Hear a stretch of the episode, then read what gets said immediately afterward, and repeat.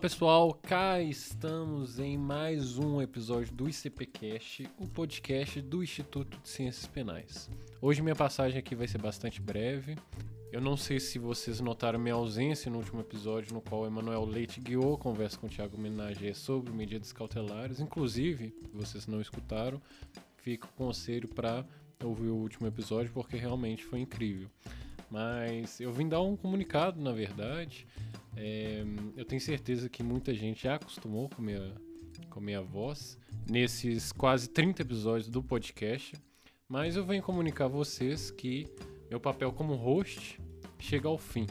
Eu estou de saída dessa posição, desse grande projeto, né, que foi pensado no final de 2019. E a gente, quando a gente idealizou, é, a gente não pensou que seria tão grande, sabe? Que realmente a audiência cresceu.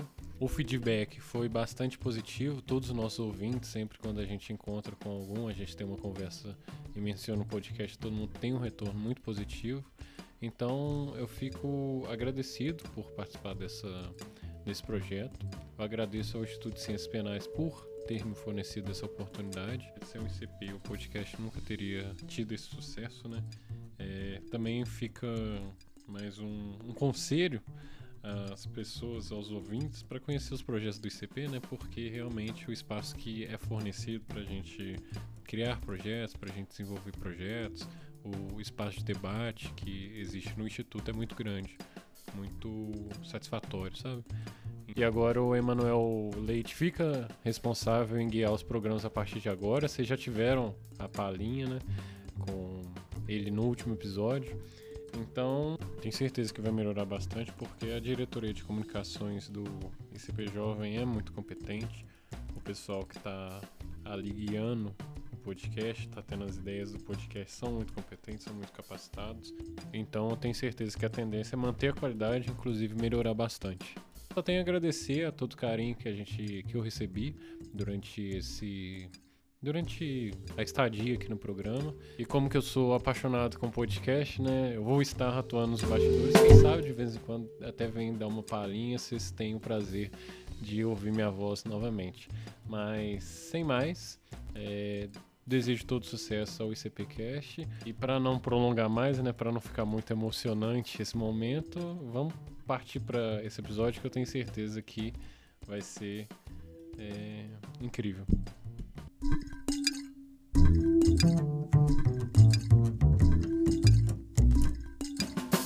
Olá pessoal, cá estamos em mais um episódio do ICPcast, o podcast do Instituto de Ciências Penais. Como o Ícaro mencionou, meu nome é Emanuel Leite e a partir de agora eu terei a árdua tarefa de substituí-lo na apresentação do podcast. E dessa forma minha voz vai se tornar cada vez mais frequente. Isso não significa que a diversidade dos nossos representantes acabará, muito pelo contrário. Um exemplo disso é o episódio atual, em que a nossa conhecida colaboradora, Jamila Sarkis, será nossa representante e debaterá com Roberta Fernandes e Rafael Barros sobre o relevante tema Jovens em conflito com a lei e reincidência juvenil. Eu espero de verdade que vocês apreciem o episódio como eu apreciei. Jamila, a palavra é toda sua. Sejam muito bem-vindos a mais um ICPcast, o podcast do ICP, o Instituto de Ciências Penais, promovido pela diretoria jovem.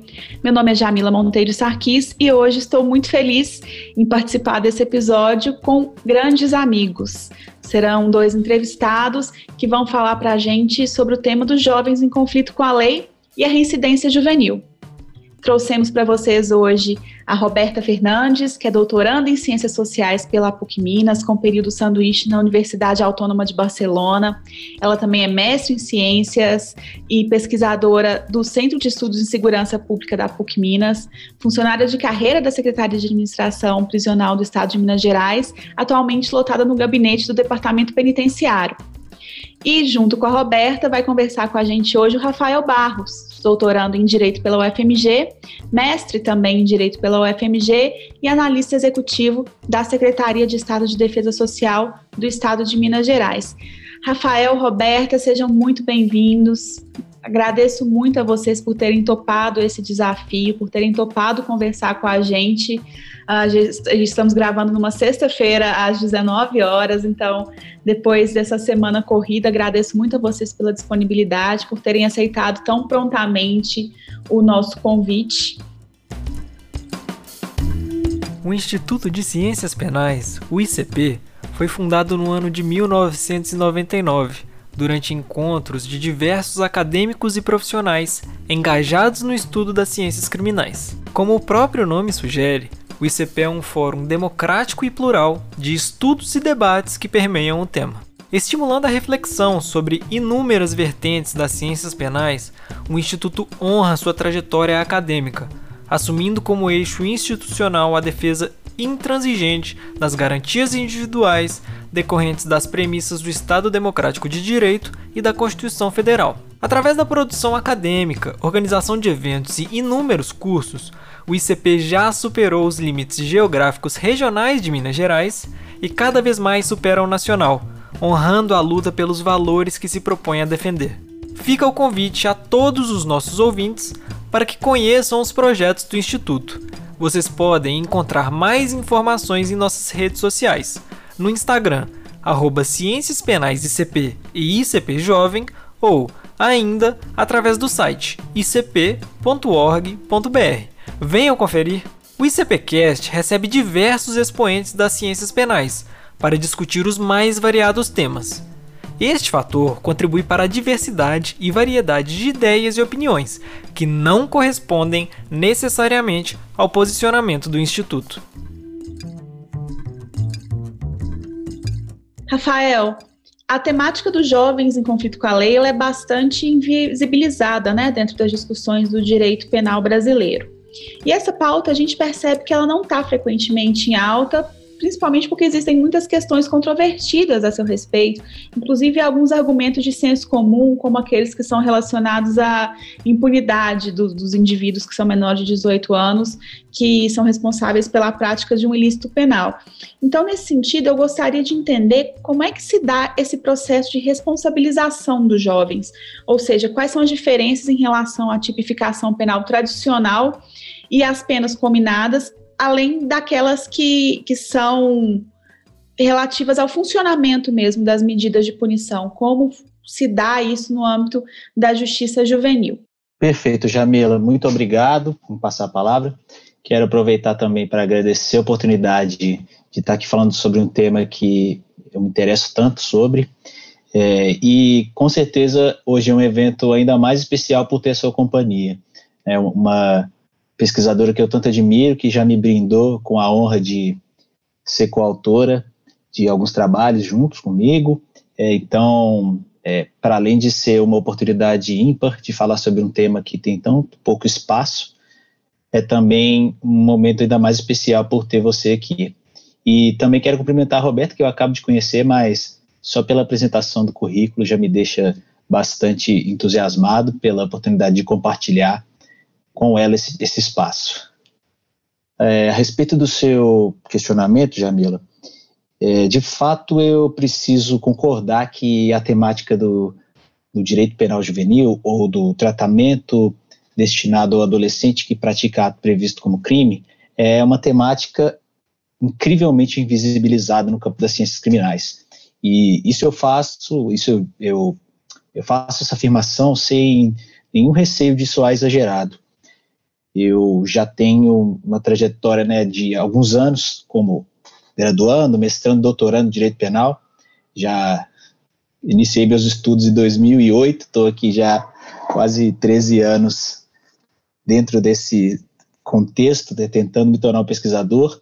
E eu posso contar na, nos dedos de uma mão as oportunidades que eu tive dentro do ambiente acadêmico de discutir essa temática.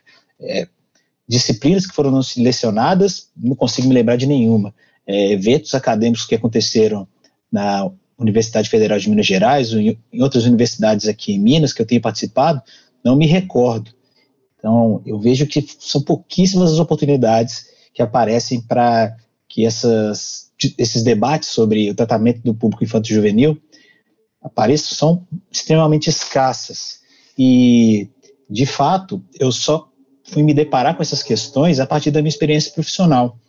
É, alguns anos atrás, eu iniciei minhas atividades na Subsecretaria de Atendimento Socioeducativo do Estado de Minas Gerais, que é o órgão gestor das medidas socioeducativas aqui em Minas, e foi somente com a minha experiência prática, concreta, enfrentando os desafios cotidianos, que eu passei a ter contato com as questões ligadas ao público infanto-juvenil, relativamente a adolescente em conflito com a lei e, notadamente, adolescente privado de liberdade. Então, eu aprendi meio que no improviso, né? A, foi, foi a exigência prática que, que impôs para mim o contato com essa matéria. E, ao mesmo tempo, é, que eu percebo uma escassez de discussões no ambiente acadêmico, eu noto um interesse muito grande dos alunos de graduação com que eu venho tendo contato ao longo dos últimos anos. Em todas as oportunidades que eu tive de compartilhar um pouco dessa minha trajetória, compartilhar algumas das minhas indagações sobre o sistema socioeducativo, coisa que eu faço com frequência, admito, é, todas as oportunidades que eu tive, eu notei um interesse genuíno dos alunos. Os alunos que me perguntavam sobre as, a, a minha vivência, me perguntavam sobre a sistemática, me perguntavam sobre o marco legal, e efetivamente se impressionavam com muitas das minhas reflexões. Então, me parece paradoxal que, ao mesmo tempo que haja um interesse tão grande da comunidade acadêmica, exista tão pouco espaço para essas discussões. E o que me deixa mais preocupado ou receoso, é, ou talvez indignado, é notar que a escassez de debate ou essa invisibilidade do tema ela diz respeito a um público que é especialmente vulnerável, porque o adolescente privado de liberdade, o adolescente conflito com a lei de maneira geral, mas especialmente o privado de liberdade, ele está submetido a um sem número de mazelas que nós, pesquisadores das ciências criminais, observamos para o sistema penal, para o sistema de tratamento do adulto. São mazelas que eu me refiro, por exemplo, a seletividade do sistema punitivo, a violência institucional, a tortura, a mitigação de garantias processuais, na definição das sanções privativas de liberdade. E, então, me chama muito a atenção que o cenário afetado pelos adolescentes seja tão rigoroso e que, mesmo assim, é, esse público receba tão pouca atenção. Talvez, é, ou, ou melhor dizendo, definitivamente esse público deveria merecer mais atenção, porque a própria Constituição define que o público infanto-juvenil é merecedor de um tratamento especial, prioritário com relação ao resto dos públicos. Então, é, eu fico muito satisfeito de estar participando desse momento e efetivamente esse não é um agradecimento protocolar, é um agradecimento mais sincero possível.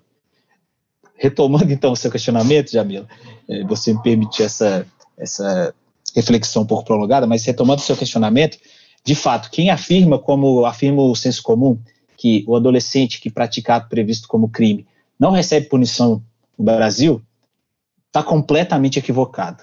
O que existe de fato é que existe um modelo específico. O adolescente e a criança que praticam ato previsto como crime não vão ser tratados pelo direito penal. Vão ser tratados por um sistema próprio, que, por sua vez, tem o seu regulamento próprio, o seu marco legal próprio e também tem os seus princípios reitores próprios, é, de imediato, eu já destacaria as previsões constitucionais sobre a questão, o Estatuto da Criança e do Adolescente, que é uma legislação de 1990, e, mais recentemente, a Lei do Sistema, no Sistema Nacional Socioeducativo, que é de 2012. E muitas pessoas se perguntam por que, que existe um modelo diferente para tratar o adolescente e mesmo a criança que pratica o ato previsto como crime. Bom, primeiro existe em razão de uma decisão político-criminal. Entendeu o legislador, e mais especialmente o legislador constituinte, que os indivíduos menores de 18 anos estariam fora do direito penal. E, para além dessa questão, existe uma mais importante, que diz respeito a um princípio, né, um postulado fundamental que justifica a existência de um modelo em apartado para atendimento desse público, que é o dito princípio da condição peculiar de pessoa em desenvolvimento. É dizer de maneira muito simples: o entendimento de que o adolescente, aquele indivíduo menor de 18 anos de idade, a partir dos 12 anos, é um indivíduo que está em formação e que por isso merece ser tratado de maneira especial, peculiar. É como se a sociedade fizesse uma aposta nele. quando ele pratica um ato que vai em desacordo com a legislação, nós não vamos é, já de imediato impor uma sanção. Nós vamos apostando que a intervenção que a gente vai realizar sobre ele vai ter um efeito positivo, que vai fazer com que ele não pratique novos atos delinquentes, a gente realiza uma intervenção peculiar, específica, com características próprias. E isso repercute, é claro, na natureza da medida socioeducativa. Aqui vale eu, vale eu fazer um breve esclarecimento de vocabulário. Né? Se para o adulto, o imputável, que pratica ato previsto como crime, a gente tem uma pena como consequência que vai ser cumprida no sistema penal, no sistema penitenciário, o adolescente, ou seja, aquele indivíduo entre 12 e 18 anos, quando pratica ato previsto como crime, pratica ato infracional. E a consequência da prática desse ato é a medida socioeducativa, que vai ser cumprida numa unidade do sistema socioeducativo. Perfeito? Então, é, passou da hora, desde a edição do ECA já, e mesmo antes, de nós abandonarmos a, a, a nomenclatura menor, menor infrator, ou mesmo FEBEM. O que a gente tem no sistema socioeducativo atualmente em vigor é adolescente que pratica ato infracional e desafia a aplicação de uma medida socioeducativa. Perfeito?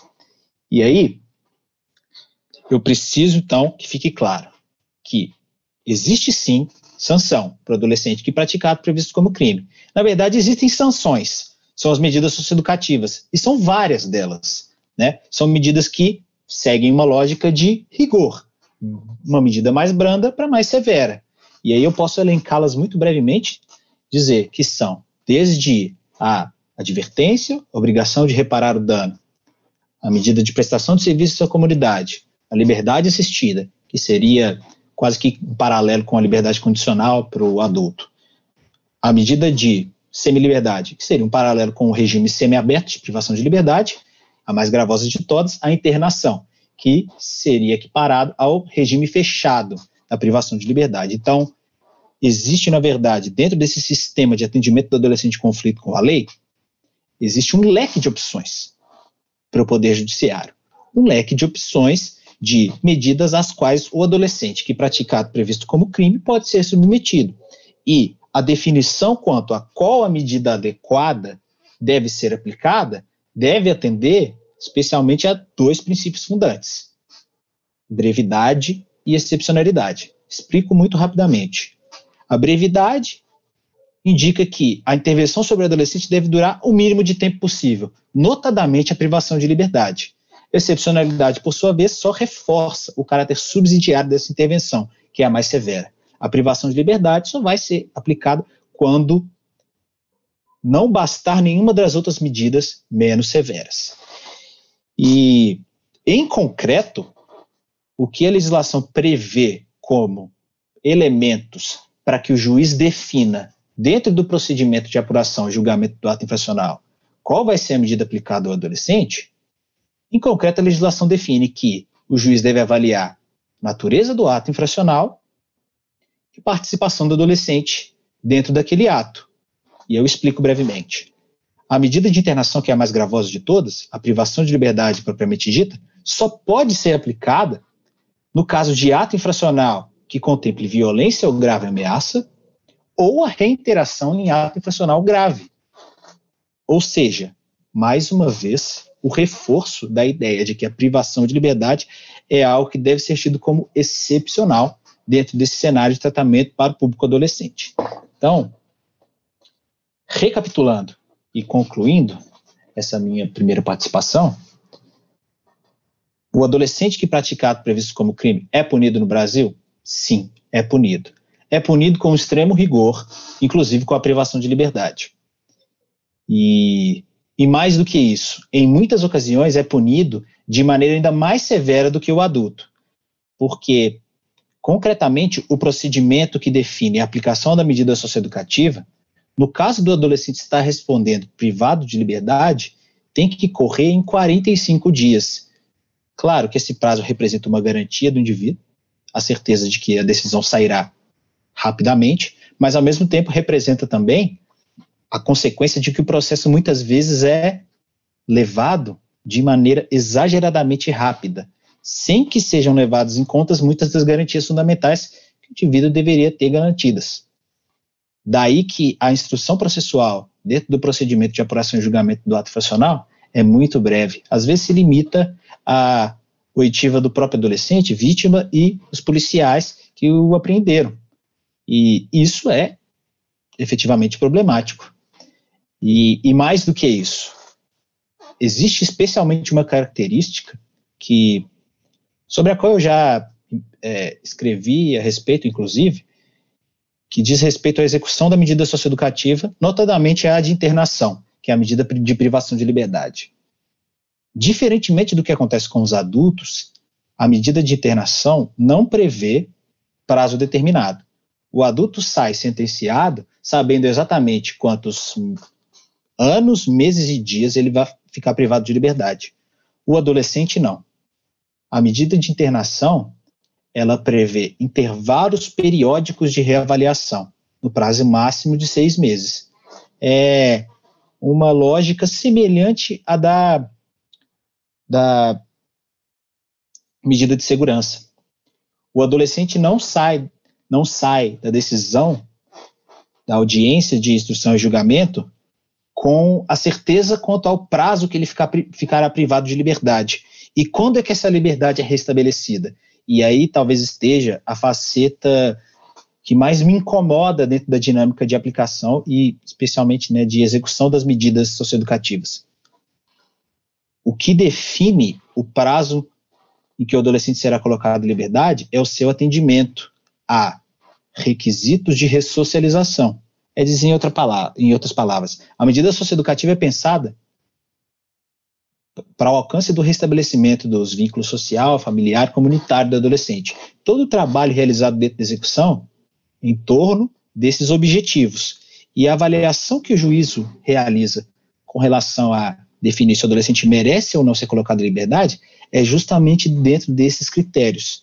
E, e essa é uma perspectiva que me incomoda sobremaneira, e acredito que a, a Jamila vai concordar comigo, nós que somos de uma tradição é, jurídico-penal garantista, no, no, sentido técnico do termo, né, no garantismo de Ferraioli, nos incomoda muito perceber uma intervenção do Estado sobre a liberdade do indivíduo condicionada ao atendimento de requisitos de moralização, ou seja, para o adulto basta o cumprimento da pena, para o adolescente é necessário, para além da privação de liberdade, o atendimento de requisitos de socialização.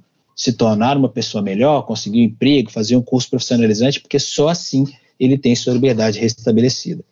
Então, finalizo dizendo: o adolescente é punido, em, em, em muitos critérios, punido de maneira mais severa ou mais rigorosa que o adulto, e enfrentando condições tão desagradáveis e tão adversas quanto o adulto. Bom, Rafael, essa sua resposta é muito interessante porque, como nós dissemos no início, esse é um tema pouco tratado, né? Então, a sua fala acaba nos dando subsídios, até mesmo para afastar esse senso comum, que são situações que a gente escuta no nosso dia a dia.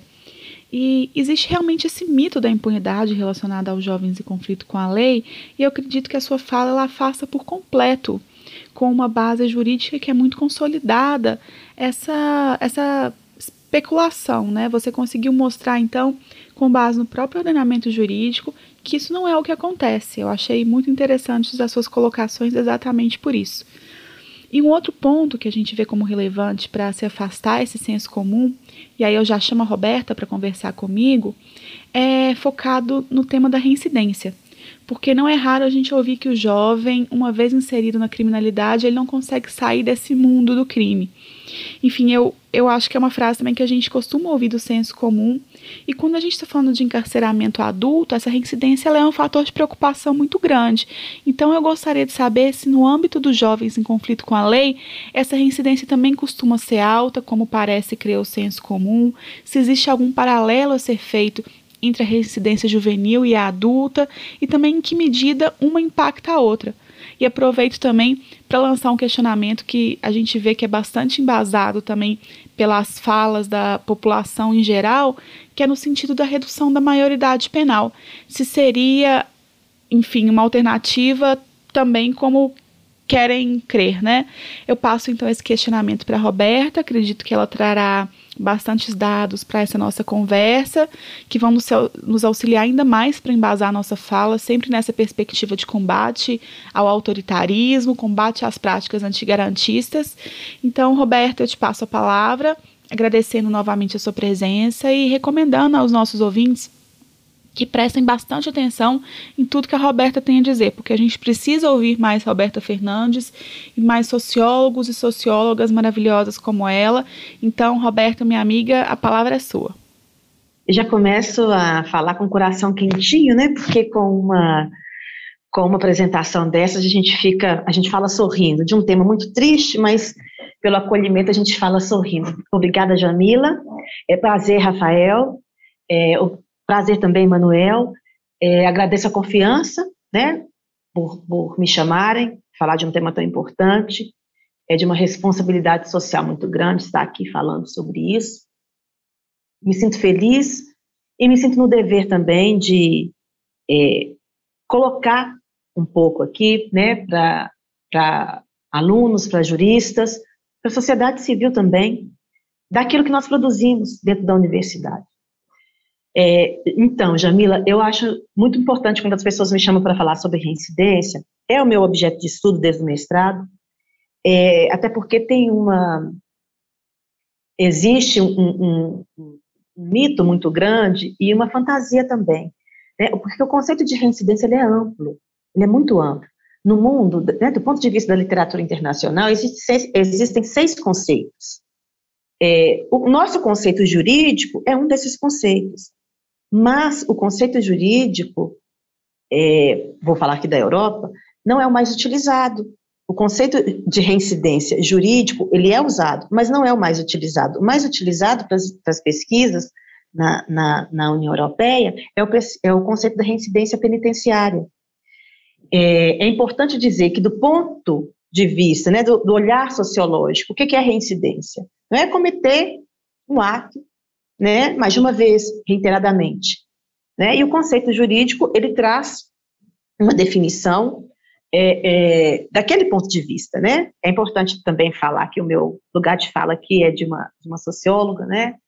É, que tem foco na sociologia da punição, da prisão e do crime.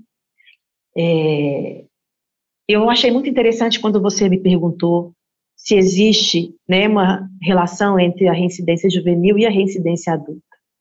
O primeiro estudo de reincidência que eu fiz foi da reincidência adulta, foi em 2015.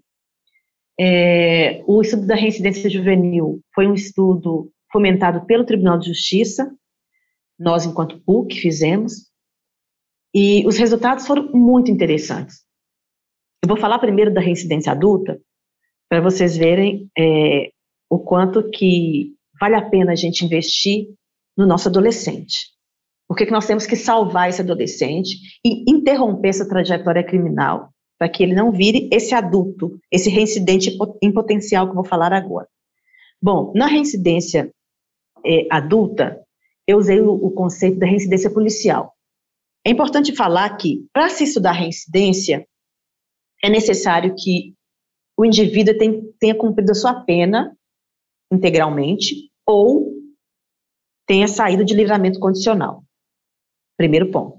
Partindo desse ponto, né, que ele é um egresso, nós vamos acompanhá-lo por um período, né, normalmente, a literatura internacional não considera menos de, um, de dois anos, é, nos meus estudos eu considero cinco anos, ou, ou, ou, ou um pouco mais, e a residência policial, é, eu adaptei esse conceito é, ela se dará, então, aqui para a gente no Brasil, quando o indivíduo, né, após ter saído por termo de cumprimento da pena ou livramento condicional, quando ele tiver um novo indiciamento nos registros da Polícia Civil.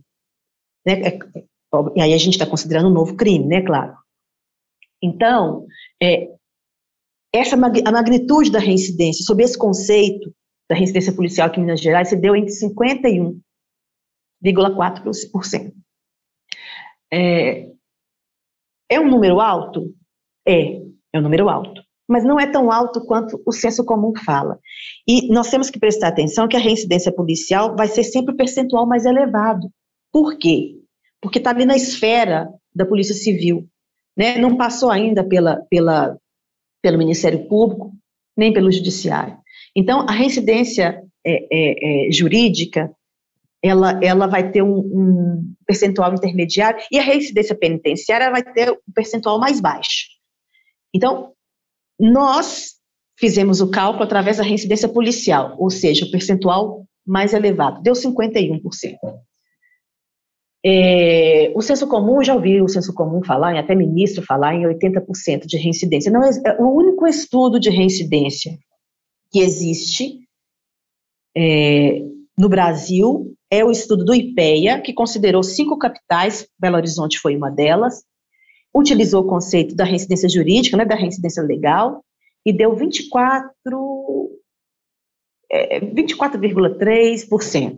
Então, número também um percentual baixo, né? Baseando sempre na comparação com o senso comum. É, o nosso, o nosso o jovem, nosso adolescente, a reincidência juvenil, ela deu em 30%. Ela, e, e a, a, reincidência juvenil, nós utilizamos o conceito é, de um novo ato é, infracional, né, de uma nova medida socioeducativa, de um novo mandado judicial é, deu em 30% a, a reincidência juvenil, bem menor do que a, a reincidência adulta. E, claro, que tem pontos de convergência, né? A idade é, do primeiro registro criminal, ela é impactante, ela é determinante, tanto na reincidência adulta quanto na reincidência juvenil. Um, o tipo de crime também, né? O, o, o tipo de crime, tanto para reincidência adulta quanto para juvenil, foram os crimes contra o patrimônio. Na reincidência juvenil, é, a probabilidade de 176% de reincidência, os, aqueles adolescentes que cometeram crimes contra o patrimônio, com relação aos que cometeram crimes de tráfico de droga. Então, é um, um percentual elevadíssimo. É, também, na reincidência, na reincidência juvenil, outro fator que é o adolescente que tem elo familiar, né, tem aquele convívio familiar, mas considerando no sentido assim de mais controle, vamos dizer assim, daquele, daquela família sobre o adolescente, né, adolescente que, que tem trajetória de rua, é, é, é, ou seja, aquele que não tem tanto elo familiar, que tem uma trajetória de rua, ele tem muito mais probabilidade de reincidência do que o adolescente que não tem essa trajetória de rua, que tem mais elo, os vínculos familiares estão mais é, é, é, apertados e mais estruturados.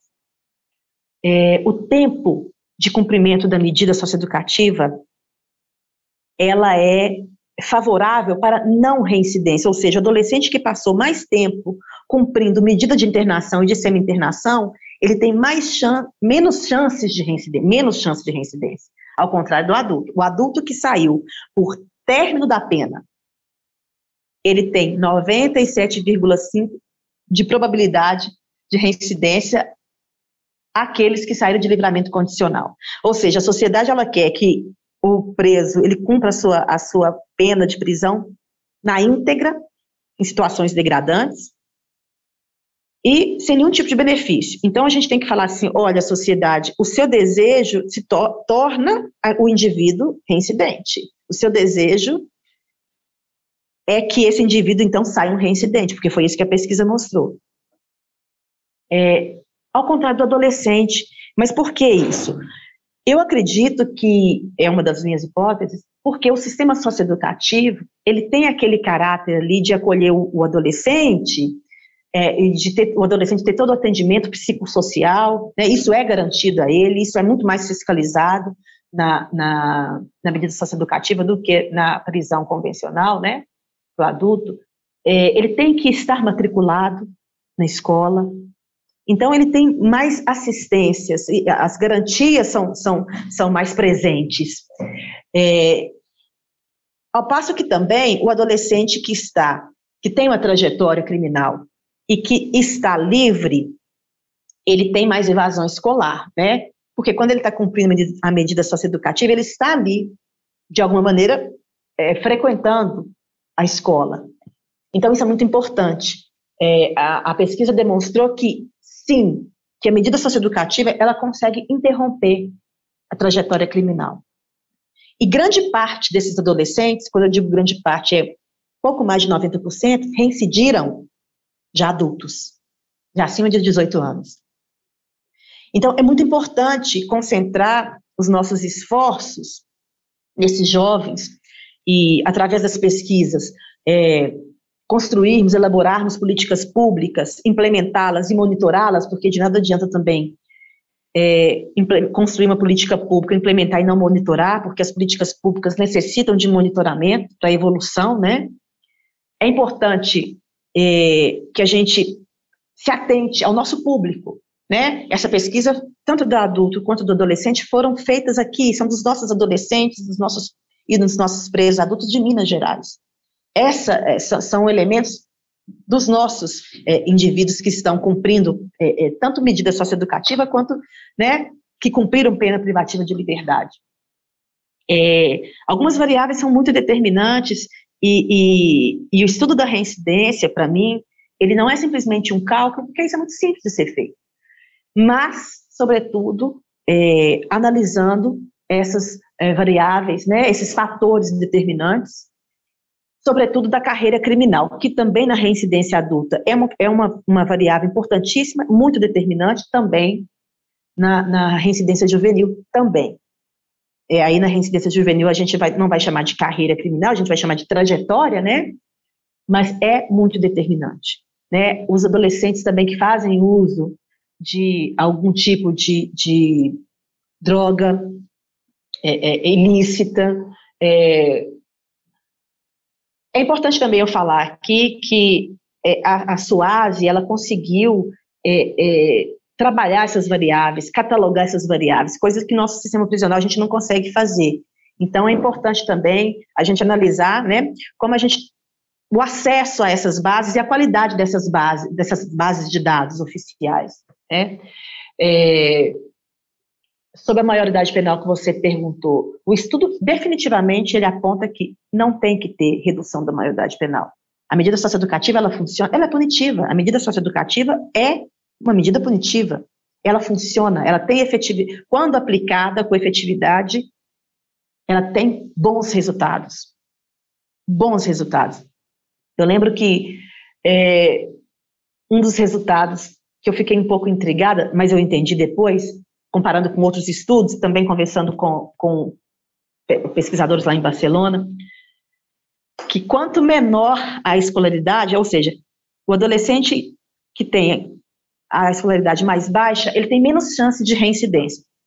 Vejamos, prestemos bem atenção. Por que isso? Porque quando ele, essa, esse, esse nível de escolaridade, ele é captado ali no início, né? Quando ele entrou. Então, ele entra com uma baixa escolaridade e ali dentro ele é matriculado, ele tem que seguir. Ele tem que frequentar a escola. Então, ele vai ali cumprindo a pena e vai continuando a vida escolar. Então, esse é, é, efeito de vivenciar a escola dentro da unidade socioeducativa, coisa que às vezes na rua ele não faz, tem um efeito muito significativo para interromper a trajetória criminal. Então, o adolescente, adolescente ele chega com uma escolaridade baixa, por isso que ele tem menos chance de reincidência. E ali dentro ele vai conseguindo estudar, vai conseguindo, né, alcançar ali, crescer ali é, é, os níveis, né, aumentar o nível de escolaridade dele. Então, por isso que ele tem menos chance de reincidência, porque ele está frequentando a escola. Ao passo que o adolescente que já entra com uma escolaridade um pouquinho maior do que os outros, aquele sistema não tem muito a oferecer para ele. Então, são, são é, fatores determinantes que nós temos que levar muito em consideração. É, em Minas Gerais, ele tá, nosso estado está muito na frente. É, é, o, é o único estado é, é, do Brasil que tem estudos de reincidência, estudos recentes. Então, nós não fazemos políticas públicas para a redução da criminalidade, para a redução da, da reincidência, por quê? Porque não há interesse, né? É, a academia está aqui e, e também é, eu responsabilizo é, nós, nós acadêmicos temos responsabilidade nisso, porque dialogamos muito pouco com a sociedade civil, né, quando deveríamos estar muito, é, dialogando sempre, explicando as pesquisas, explicando os resultados, né? explicando tudo que, que, a, que a sociedade quer saber, necessita saber para ela se envolver também nesse processo. É uma, uma questão que eh, me chama muita atenção, a Europa, a sociedade europeia, sobretudo na Catalunha, ela tem a consciência de que ela é parte desse processo de ressocialização dos presos, é, muitas pesquisas que envolvem é, a sociedade civil, o acesso à sociedade civil ao trabalhador autônomo dentro das prisões, ele é muito mais facilitado, ele se sente motivado a trabalhar com, com o preso. Então, tudo, tudo isso é, está na nossa responsabilidade também, de, né, de nós, enquanto acadêmicos, de fomentar tudo isso e também chamar a sociedade para conhecer né, os nossos os nossos trabalhos, nossas pesquisas, sobretudo, no meu caso, que eu sou, que fui bolsista, né, eu tenho essa, essa obrigação moral aí é, é, elevada. Bom, a Roberta trouxe para a gente, então, estudos que afastam, a, em absoluto, né, afirmações como a, o menor infrator entrou, nunca mais vai sair do crime, ou para a gente poder seguir com a sociedade, com cidadãos de bem, a gente precisa de uma punição maior e, e mais completa ao, ao, juvenil, ao jovem em conflito com a lei, como disse o Rafael, a gente precisaria reduzir a maioridade penal, então acho que isso tudo ficou afastado com base em dados concretos, né? E, Roberta, continuando ainda sobre esse tema da reincidência juvenil, me parece que ele traz muitas possibilidades para a gente pensar em políticas públicas, né? Que sejam eficazes até mesmo para reduzir a reincidência adulta ou, numa perspectiva mais ampla, o próprio encarceramento. Então, dessa forma, eu te pergunto quais que seriam as variáveis sociais, econômicas ou políticas observadas nesse caso de repetição de ação delitiva, se existe um certo determinismo, como é que é o panorama de recuperação desses adolescentes, uh, como é que seriam as políticas públicas mesmo adequadas para tratar essa questão, como é que você visualiza a gente traz o problema, mas como é que você visualiza essa resposta? A gente poderia, com o que a gente tem hoje de estudos, dar uma resposta à sociedade sobre como tratar o jovem reincidente? Jamila, você me permite fazer uma, um complemento ao seu questionamento, até um contraponto à fala da Roberta? Fica à vontade. Roberta, eu vou tentar ser bem é, direto aqui para não, não me prolongar. Eu concordo com você com a afirmação de que a medida socioeducativa tem sim é, natureza aflitiva, natureza punitiva, mas que ela tem caráter pedagógico. A medida é pensada para restabelecer vínculos familiares, sociais, adolescente, é, ou para promover um exercício de ressocialização. É, eu acho bastante interessante quando você pontua que, nesse sentido, a medida socioeducativa é mais eficiente no combate à reincidência, porque ela toma conta do adolescente. Ela, é, em certa medida, cuida de muitos dos seus atributos que, que são direitos fundamentais que vêm sendo reiteradamente deixados de lado. E quanto maior essa intervenção, é, menor a chance de haver reincidência. Mas, ao mesmo tempo, é, que eu entendo que esse seja um argumento importante, especialmente para a sociedade civil, né, entender que a medida funciona, que a medida ela promove ressocialização e diminui a possibilidade desse adolescente praticar um novo crime, esse é um, é, essa é uma afirmação que também me deixa um pouco preocupado no seguinte sentido. Eu, eu vivenciei em diversas ocasiões, nas, nas visitas que eu realizei pelo, pelas unidades socioeducativas de Minas Gerais, pelas capacitações de que eu participei, um, um argumento muito repetido é, dentro das equipes de atendimento dos adolescentes, que é o argumento de que esse adolescente precisa permanecer por mais tempo na medida de internação, porque aqui nós vamos oferecer melhores condições para ele. Aqui ele vai poder fazer um curso profissionalizante, aqui ele vai poder estar né, tá recebendo uma alimentação equilibrada, aqui a gente vai conseguir é, aproximá-lo de familiares dos quais ele é distante, e de fato, eu acredito que esse trabalho possa ser feito. Eu de fato acredito que estar dentro de uma unidade socioeducativa possa ter seus efeitos positivos sobre o adolescente. Mas, ao mesmo tempo, é, a gente tem que levar em conta que o preço que ele está pagando para receber esse atendimento é a liberdade dele. E que essa é uma intervenção extremamente rigorosa e indesejável. E que, por mais que o Estado deseje realizá-la, ele precisa tratar com muito cuidado essa questão, por estar em jogo a liberdade individual. E aí eu acho que é, essa minha preocupação se compatibiliza com o questionamento da Jamila. É, diz em outras palavras, ok, a medida socioeducativa bem aplicada, ela repercute numa diminuição dos índices de reincidência, mas essa intervenção que o Estado realiza dentro do ambiente socioeducativo, notadamente na internação, ela não pode ser realizada fora, é, por meio de políticas públicas, por meio de políticas assistenciais, por meio de aprimoramento na, na rede de educacional, de saúde, de cultura, de lazer, enfim. É, a eficiência do, da medida socioeducativa em, em frear a reincidência juvenil e impedir que o adolescente pratique novos atos infracionais, ao cuidar de, de muitos dos seus direitos fundamentais que vêm sendo reiteradamente desrespeitados, não diz mais respeito a um sucesso de uma política de intervenção sobre esses direitos do que sobre o sucesso de uma política de privação de liberdade? Oi, Rafael. Ótima intervenção a sua. Então, respondendo um pouco você e a Jamila, é claro que é, tô, é importante falar, foi uma falha minha, é, a, a, pesquisa ela diz respeito àquele universo de adolescentes. Qual foi o nosso universo? 435 adolescentes que cumpriram medida socioeducativa de internação e semi-internação em 2012. Ou seja, em algum momento do ano de 2012, aqueles adolescentes que cumpriram medida socioeducativa de internação e semi-internação e que saíram ali nesse ano, né, de 1 de janeiro a 31 de dezembro de 2012, esse é o nosso universo. É, então, tudo que eu estou falando aqui diz respeito a esse universo. É, pode, é óbvio, obviamente que algumas, algumas coisas vão mudar se a gente pegar o de 2013, 14, 15, enfim. É, claro, eu acredito muito nas políticas públicas, sobretudo nas políticas de prevenção social. É, eu tive lendo, e a gente só estudou é, internação e semi-internação, mas eu li muitas sentenças é, de liberdade assistida, de prestação de serviço à comunidade, e eu vi que o nome desses, de, de, de muitos adolescentes se repetiam.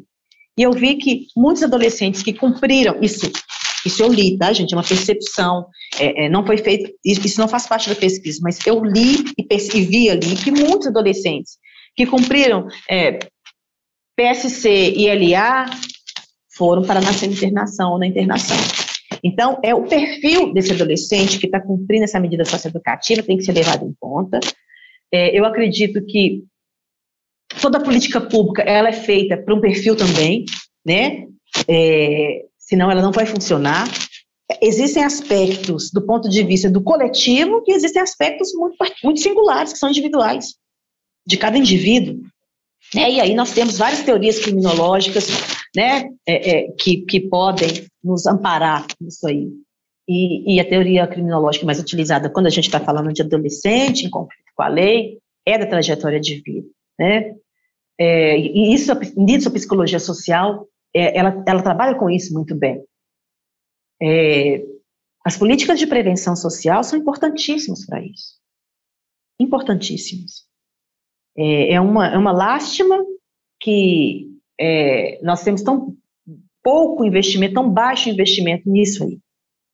Porque eu acho que aquele adolescente que chega a cumprir uma medida socioeducativa, ele já passou por experiências muito ruins e chegou num ponto que a medida é a, a, a única solução. Pelo menos eu assim entendo. Na tese, estou trabalhando um pouco sobre isso, que é sobre o protocolo de avaliação de risco. É, o protocolo de avaliação de risco ele existe para o adolescente em conflito com a lei, né? E para o, o, o, o adulto, é, estudei especificamente o da Catalunha, que chama RISCAMP. É, o que, que é um protocolo de avaliação de risco? Vários países utilizam, Estados Unidos, Canadá, vários países da Europa utilizam. O protocolo de avaliação de risco, ele é um instrumento elaborado é, a partir de pesquisas, sobretudo de reincidência. Então, por exemplo, esses fatores é, que determinam a reincidência, eles são levados em conta para a construção desse, desse instrumento. E esse instrumento ele vai fazer uma avaliação de dos fatores de risco que aquele indivíduo ali possui. Então, é, dando exemplo aqui da Catalunha, todo indivíduo que entra numa prisão da Catalunha, é aplicado esse protocolo de avaliação de risco. É, ele tem duas versões. A primeira delas tem uma versão reduzida de 10 perguntas. A partir dessas 10 perguntas, né? E ele vai ali é, tentar mensurar comportamento violento, dentre eles é, de automutilação, né, de, de, de suicídio, enfim, de comportamento agressivo, no convívio com outros companheiros ali dentro da prisão e fora da prisão, né? É, e, aplicadas essas 10 perguntas, se o risco de reincidência der baixo, ele vai cumprir ali a sentença dele normalmente. Mas se der médio ou alto, é aplicado o restante do questionário, que tem 43 perguntas e bem mais específicas, e a partir né, dessa, dessa, desse, desse protocolo, né, desse, dessa avaliação de risco ali, que é dado por um algoritmo, é, ele vai ser encaminhado, direcionado para um módulo de respeito, que vai ser um módulo de, de, de, que vai acompanhar ali aquele indivíduo, e de seis em seis meses ele vai ser reavaliado. Baixando o risco de reincidência ou de criminalidade violenta, ele tem progressões ali. É, eu acho que isso é de extrema importância aqui. Nós, aqui em Minas Gerais, já temos condições de desenvolver um protocolo de avaliação de risco.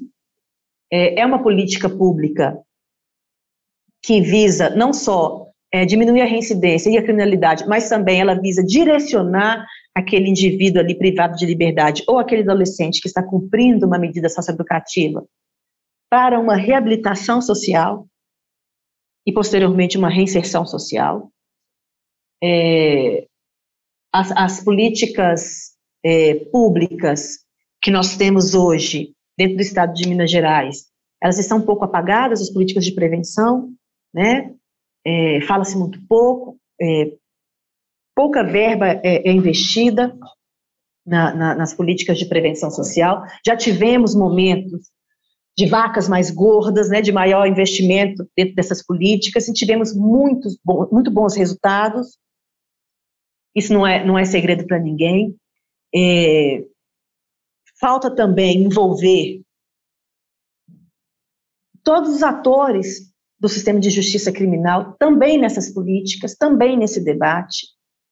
Né, nós temos também que, eu acho que nós temos que prestar atenção, é, quando você citou, logo no início, falando com o Rafael, sobre essa questão, acho que o Rafael que falou isso, se não me engano, sobre essa questão né, de quem é punido, de quem está preso, do, do, do adolescente também, a gente tem que prestar atenção nessa linha de montagem que existe dentro do nosso sistema de justiça criminal, né? O que ali, o que a polícia militar leva para a delegacia, que leva para o Ministério Público, que acaba no judiciário. Isso não é quebrado. Então, é, essa linha de montagem dentro do Brasil é muito forte. E isso determina quem é preso.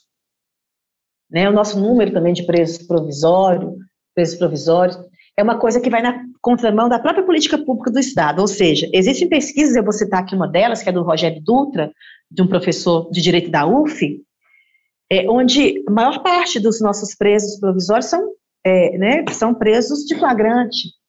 E grande parte desses presos, eles não vão ter a sentença de pena privativa de liberdade.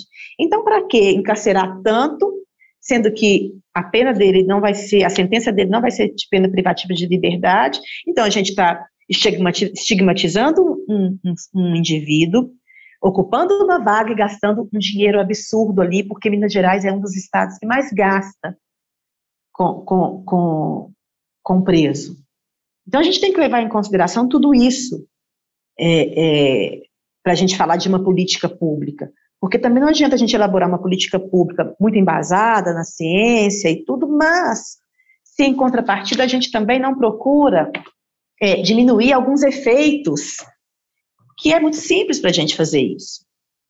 Eu acho que basta é, é, que, esses, que essas vontades estejam na pauta.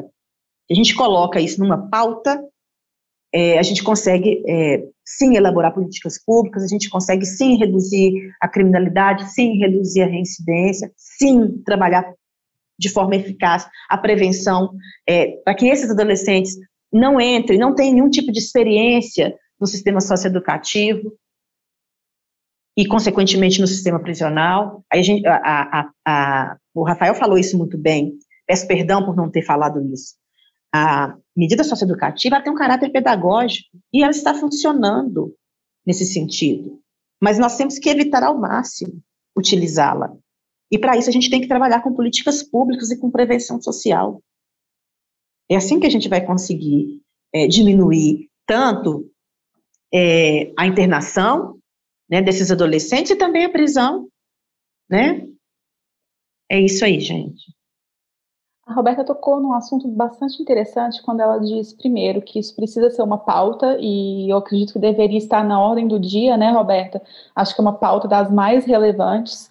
E ela também tocou num, num aspecto que me interessa quando ela disse que é necessário o envolvimento de todos os atores do sistema de justiça criminal para poder, de fato, contribuir com a situação, né? A gente não pode realmente se eximir dessa responsabilidade de estar inserido nessa pauta, de propor soluções construtivas a, a, essa situação.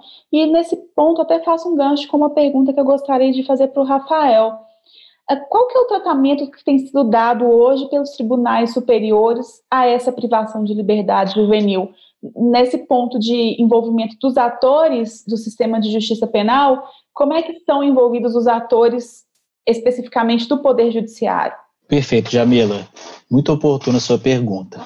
É, na verdade, é, antes de falar dessas manifestações recentes, inclu inclusive em especial de uma decisão paradigmática que foi dada pelo Supremo Tribunal Federal no ano passado, eu preciso falar um pouco do cenário atual, porque, é, como eu havia mencionado no início, o modelo socioeducativo brasileiro padece de um sem número de mazelas. E essas mazelas estão amplamente catalogadas em documentos institucionais do CNJ, da Secretaria de Direitos Humanos, do Conselho Nacional do Ministério Público e mesmo da Anistia Internacional.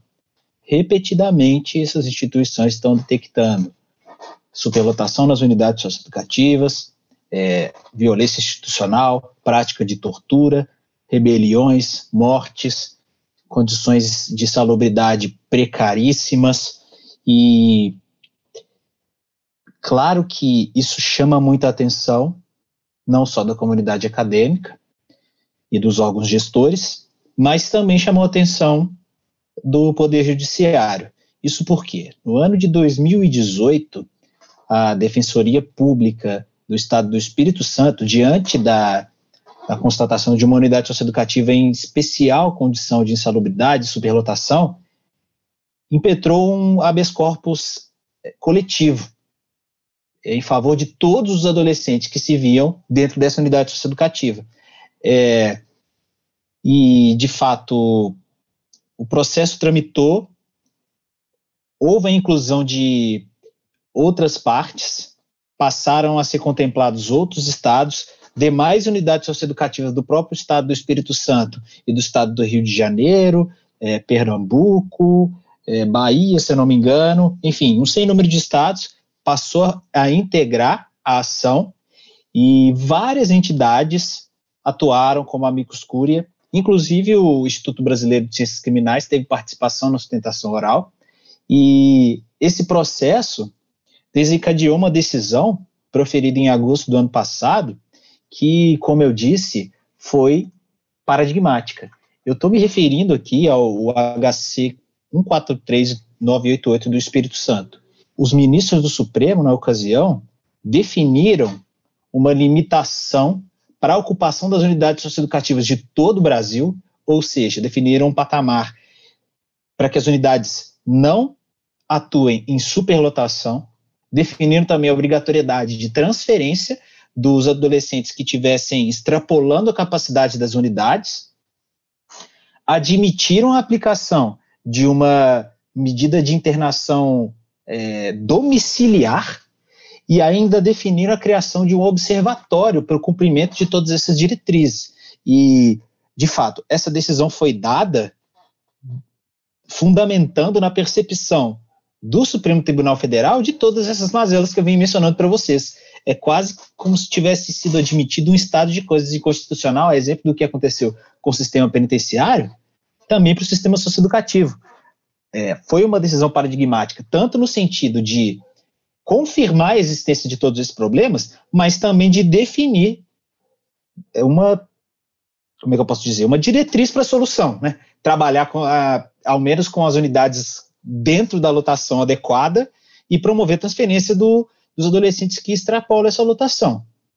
Claro, é uma decisão paradigmática, porque é, assume que o problema é enorme e precisa ser enfrentado duramente. Mas, ao mesmo tempo, diante da situação concreta que nós enfrentamos, é só um começo. E é um começo pouco promissor. E eu digo isso porque, ainda que os tribunais superiores, notadamente o STF, tenham se debruçado sobre a questão e admitido que a situação é crítica, os debates parlamentares estão muito vinculados às ideias do senso comum, infelizmente.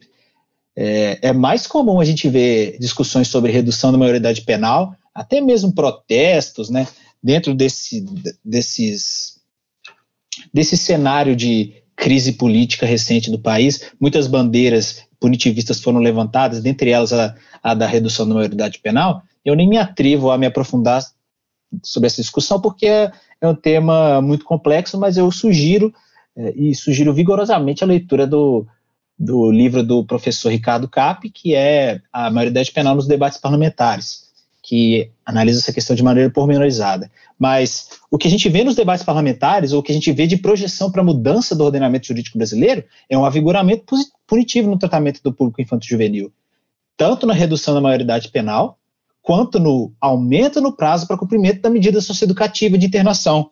E nesse tema, sim, eu me sinto mais seguro para comentar, porque eu escrevi um artigo sobre isso. E é, realmente, a pesquisa que eu realizei me trouxe resultados impressionantes, absurdos, eu diria. É, o registro do, dos debates parlamentares e é, eu analisei um, um, projeto de lei, que é o, o PL 7197-2002, que foi um projeto que ganhou enorme repercussão nacional, que realizou audiências públicas em todos os estados da federação, analisou dados da, do cumprimento das medidas educativas no país inteiro, fez visitas técnicas, enfim, um relatório de mais de 200 páginas. É um projeto de lei que registra as discussões parlamentares em torno das propostas de aumento do prazo para cumprimento da medida socioeducativa. E as justificativas que os parlamentares apresentam são as mais rasas possíveis. É assim, ah, o adolescente não é punido, ah, o adolescente comete muito crime, ah, o adolescente está em organização criminosa, ah, o adolescente assume responsabilidade para que os adultos não sejam punidos. É, e são mais de 40 projetos de lei que tratam de aumento, e são as, as propostas mais bizarras e absurdas possíveis, tipo, cumprimento de medida socioeducativa por 10 anos, sendo que o prazo legal atualmente definido é de 3 anos na internação, podendo o adolescente ser progredido para a medida de semi-liberdade e permanecendo por, por mais até 3 anos. O cumprimento da medida pode se dar até os 21 anos de idade, sem contar na discussão né, de que o tempo vivido pelo adolescente é um tempo diferente do vivido pelo adulto. Né? Claro, essa é uma discussão muito complexa, mas é a, a atual sistemática já é suficientemente rigorosa e é, são pouquíssimas vozes na academia que vão discordar disso. Mas as propostas legislativas são de, assim, avigoramento punitivo para patamares inimagináveis, assim, 30, 40 anos de medida socioeducativa, cumprimento de medida socioeducativa em unidade penitenciária, cumprimento de medida socioeducativa em é, base militar, enfim, o, as discussões parlamentares me deixam bastante receoso e pouquíssimo otimista. Ainda que eu veja a participação do, do Poder Judiciário concentrada em admitir a falência do nosso modelo socioeducativo, eu vejo também as, as discussões dos legisladores brasileiros pensando justamente na contramão, pensando no vigoramento positivo dentro de um cenário já consolidado, né, de, de entender que a resposta para a delinquência está em mais lei penal em maior severidade. E o mais curioso é que mesmo é, esse documento que eu mencionei, o relatório elaborado dentro do projeto de lei, com base nas audiências públicas, ele admite, ele admite perdão, muitos dos postulados que eu já destaquei aqui, da excepcionalidade da medida de internação, da brevidade, da condição peculiar da pessoa em desenvolvimento, da noção de que a intervenção do Estado pode ser mais eficiente fora do ambiente de privação de liberdade do que dentro, é da incompatibilidade com um, uma preparação para a vida social dentro do ambiente que é restrito da vida social, e a, a contradição é manifesta e, mesmo assim, imperceptível ou deliberadamente deixada de lado. Retomando a sua pergunta, Jamila, eu vejo a participação das entidades organizadas da sociedade civil muito ativa é, em prol da defesa das garantias do público infanto-juvenil. Eu vejo o Poder Judiciário concedendo algumas vitórias para essas demandas, mas eu vejo o Poder Legislativo completamente despreocupado com o avigoramento das garantias do público infanto-juvenil. Muito pelo contrário, preocupado somente em debater mais punição e, por mais que a legislação seja cristalina em dizer que essas medidas são equivocadas, e não só para uma perspectiva político-criminal, mas especialmente por uma perspectiva dogmática, normativa, por mais que eu entenda e defenda que o, o modelo socioeducativo brasileiro não admite ampliação do prazo de internação e não admite a redução da maioridade penal, porque o nosso modelo punitivo democrático é incompatível com essa ideia, eu lamento enormemente que os legisladores brasileiros não compartilhem da minha posição. Então, é, é, é ruim terminar a minha fala né, com esse espírito de pessimismo, mas eu preciso ser realista. Né? E aí eu complemento a fala da, da Roberta, no sentido de que a academia precisa, assim, se fazer presente. A academia precisa gritar, precisa chamar atenção. E é exatamente por isso que eu celebro tanto a oportunidade de falar sobre esse tema, porque é um problema que, como você mesmo apontou, Jamila, é um problema que é, é tem que ser a pauta da vez, tem que estar tá em destaque, porque a gente está caminhando para uma situação que já é precária e crítica para se tornar ainda pior. É, Rafael, com a sua fala, eu acho que a gente percebe que o Brasil sempre nos surpreendendo aí negativamente, né? Quando a gente acha que não tem como piorar, você chega com esse relato que é preocupante, mas estamos aqui como, como instituições e como acadêmicos buscando, de fato, resolver uh, esses problemas, ou pelo menos dar uma solução a esses problemas, e também com o objetivo de sermos ouvidos, né, de ter nossa voz ouvida, essa, esse grito que você mencionou ouvido. Bom, eu agradeço muito a vocês pela participação. Vou passar a palavra à Roberta para fazer as considerações finais dela.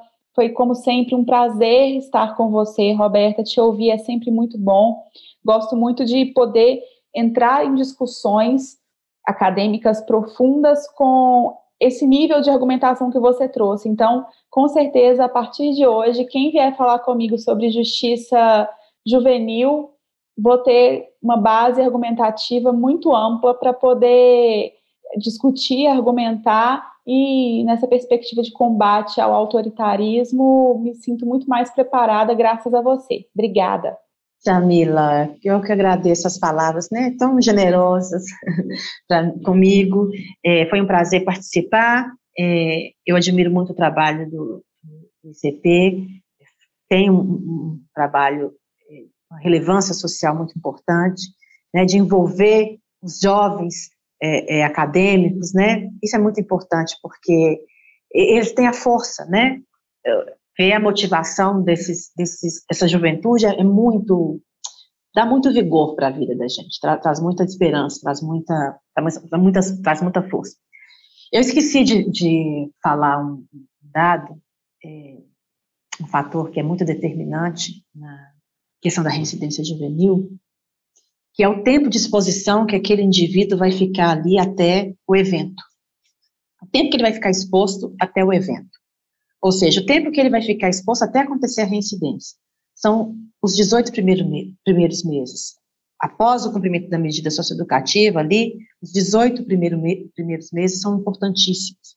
Então, são dados importantes para a elaboração de política pública, né? São dados muito importantes.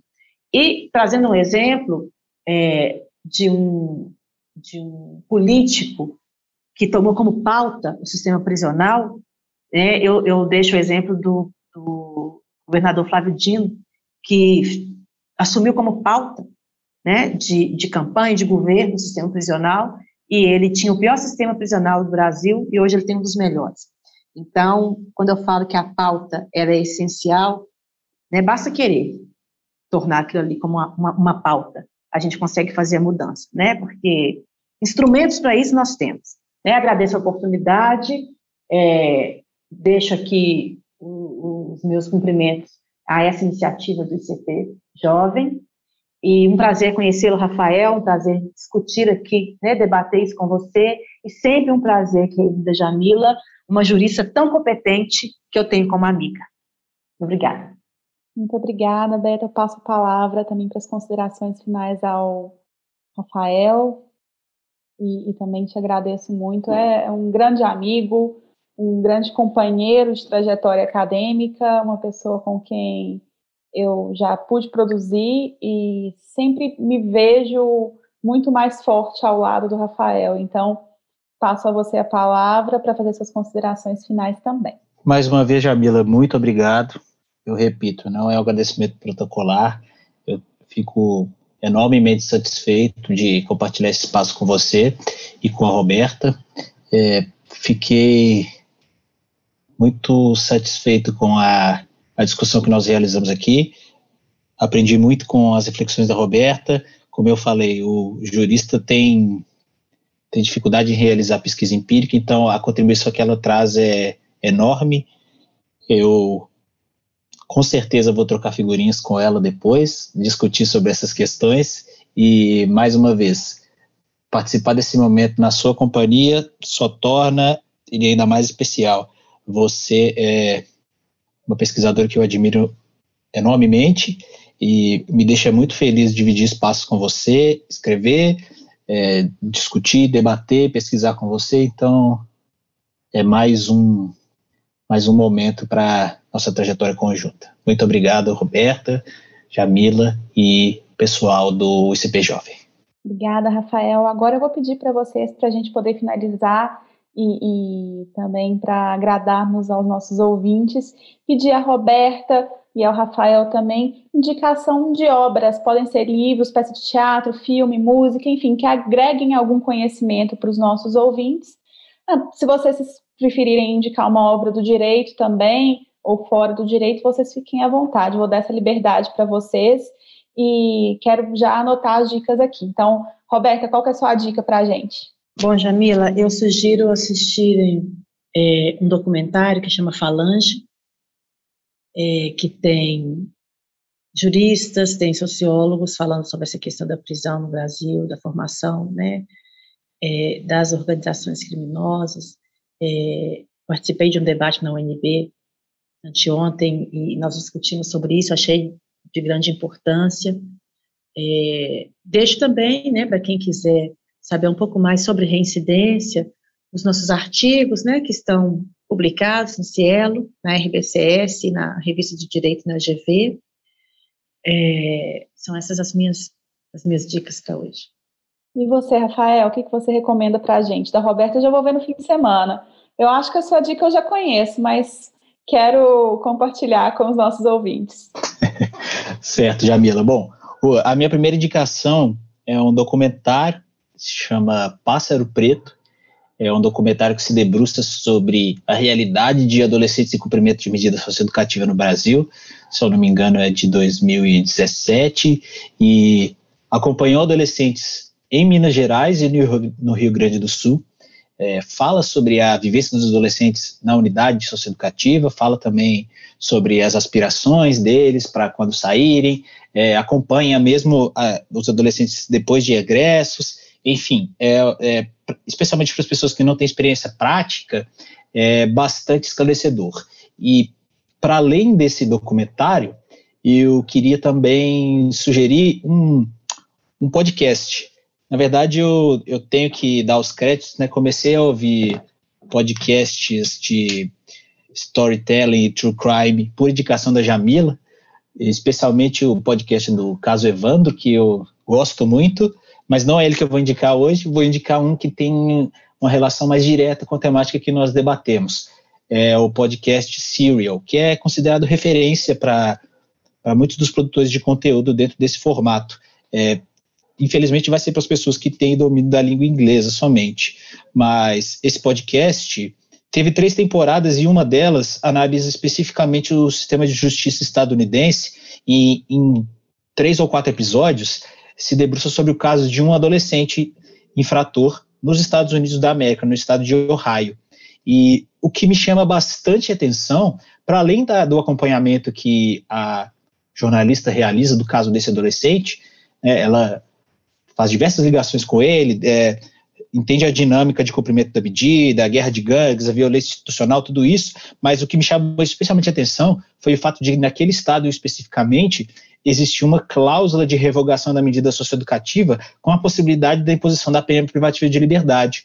Isso é algo muito comum no sistema estadunidense. Né? Cada estado define a sua própria, cada estado da federação define a sua própria legislação penal, e muitos estados estabelecem essa cláusula. Então, a depender do comportamento do adolescente na unidade de privação de liberdade infanto-juvenil, ele pode ser passar por um novo julgamento e receber uma pena privativa de liberdade. O adolescente ia ficar dois anos, é, esse caso específico, o adolescente ia ficar dois anos, aí ele se envolveu em brigas lá, porque tinha gangues rivais na unidade dele, e ele foi condenado a 15 anos. Então, é, é, para além de ser altamente esclarecedor esse podcast, eu recomendo todas as temporadas, é, especificamente essa questão me chamou muita atenção, porque existe um certo fetichismo com instrumentos do, do sistema legal estadunidense, né, a tentativa de importação de, de mecanismos vindo, vindo do direito estrangeiro, e fiquei um pouco receoso, né, de isso dar ideia para algum legislador estabelecer essa cláusula de revogação da medida socioeducativa em posição da pena privativa de liberdade.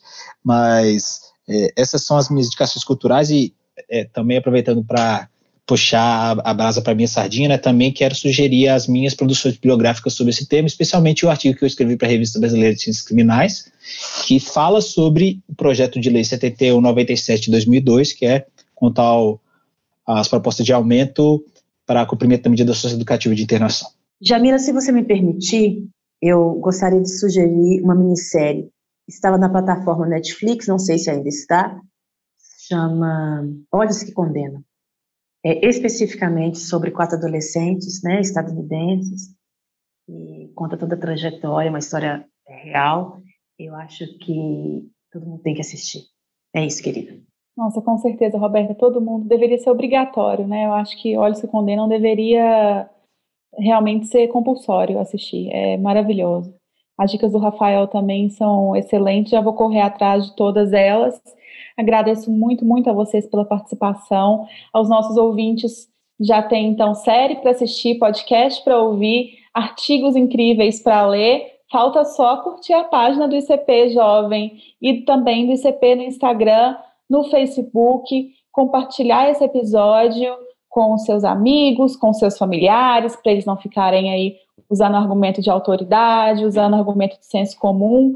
Vamos compartilhar, então, um conhecimento técnico produzido a partir de pesquisas muito sérias que são desenvolvidas aqui em Minas Gerais, nas maiores universidades, com, com de pesquisa, no caso da Roberta, um doutorado sanduíche, fora do Brasil, na Espanha. Vamos compartilhar, então, o que é o conhecimento técnico, o que é a produção acadêmica de verdade, que eu acho que essa nossa conversa, ela traz um pouco desse sentido também. Agradeço muito a vocês, espero que todos estejam bem, com saúde e que possam aproveitar bastante desse nosso podcast do ICP, Instituto de Ciências Penais.